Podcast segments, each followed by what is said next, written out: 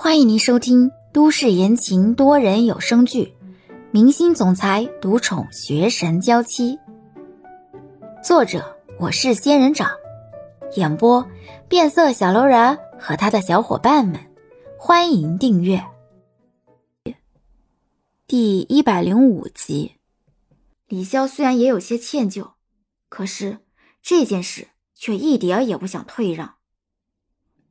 刘文。我知道让你在中间为难了，我不是说徐耀言不好，但是我觉得欧星辰更合适一些。嗯，其实以我对徐耀言私下里的粗浅认知，我觉得他更适合演女主的哥哥，又或者男主的情敌，戏份也都很足。真的不能商量了吗？刘文，我只是作者，没有那么大的权利私下确定这么多事情。哼，才不是嘞！网上早就爆出来了，你内定了欧星辰当男主啦！你就是不肯帮我，我和你这么多年的朋友，哎，都见死不救。你和他才认识多久啊？就不顾我们这么多年的感情？哼！你不帮我，如果徐耀言以后不理我了，我以后也不再理你。说完，刘雯气冲冲的站起身，走到门口，开门离开了。木门在砰的一声下关上，李潇坐在原地，心也跟着房门那一声响猛地一颤。事情为什么会变成这样？当初写这本小说的时候，目的就很单纯，那就是希望和欧星辰有合作的机会。希望自己能尽一些绵薄之力，可是现在却闹成了这个样子。自己的初衷最为单纯的目的，都被宣扬的如此肮脏不堪。没有人理解自己的想法，没有人知道自己并非因为潜规则才暗箱操作。这件事真的是自己错了吗？想帮一下自己喜欢的人，想帮一下自己欣赏的明星。就这么难以被理解吗？还是说，只是因为自己是个小透明作者？这边李潇因为在家里，因为舆论，因为刘雯，因为牵连了欧星辰而觉得压力倍增，心情很糟糕。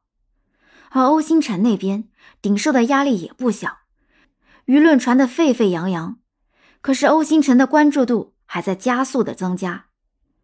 向来不靠舆论而增加热度的欧星辰，这一次却被舆论给拱上了风口浪尖。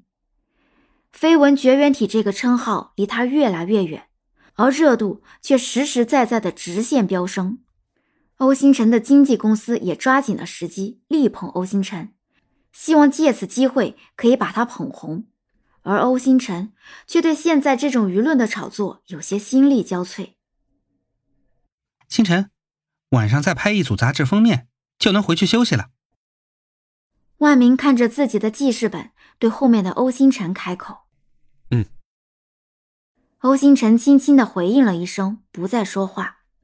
这些天，欧星辰的工作量增加了很多，连睡觉的时间都牺牲掉了，而且被各路狗仔盯梢盯得很紧，害得欧星辰连打电话的时间都没有。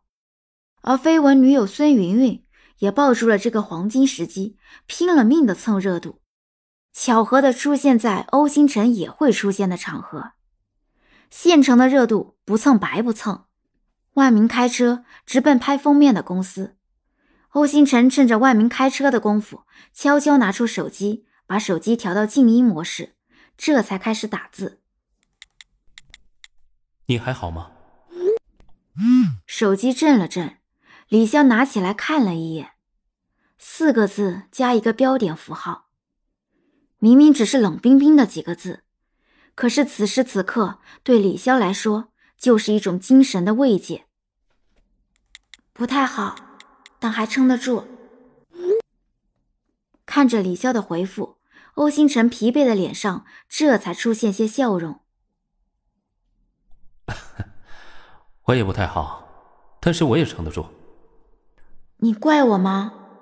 不怪你，我没觉得你有什么错。还有，骂我的人虽然多了不少，可是拥护我的粉丝也多了。既然已经答应了你要坚持，就一定撑到最后，向大家证明你的眼光是对的。看着手机上的几行字，李潇的脸上也出现些笑意。